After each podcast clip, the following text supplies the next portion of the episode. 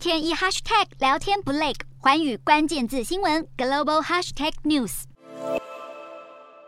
中国在台湾周围进行大规模军演，台海局势紧张加剧。虽然台湾民众生活一切如常，但在台湾的菲律宾社群却不免担心冲突升高，已安排和菲国驻台机构研拟撤侨计划。菲律宾驻台代表处也证实，正密切观察台海局势，也已备妥应变撤侨计划。中国大规模实弹军演，其中还有飞弹坠入日本经济海域，将日本也卷入台海危机，再次印证已故前首相安倍晋三“台湾有事就是日本有事”的论点。日本智库战略研究论坛针对台海危机进行沙盘推演。日本国会议员、前防卫相和前自卫队干部都有出席，商讨日本该如何应对共军同时入侵台湾和钓鱼台的情况，如何撤离在台日本人，处理台湾难民，以及如何对付中国的核威胁。另外，南韩也紧盯着台海局势发展。南韩外长朴正八号展开为期三天的访中行程，与中国外长王毅会谈。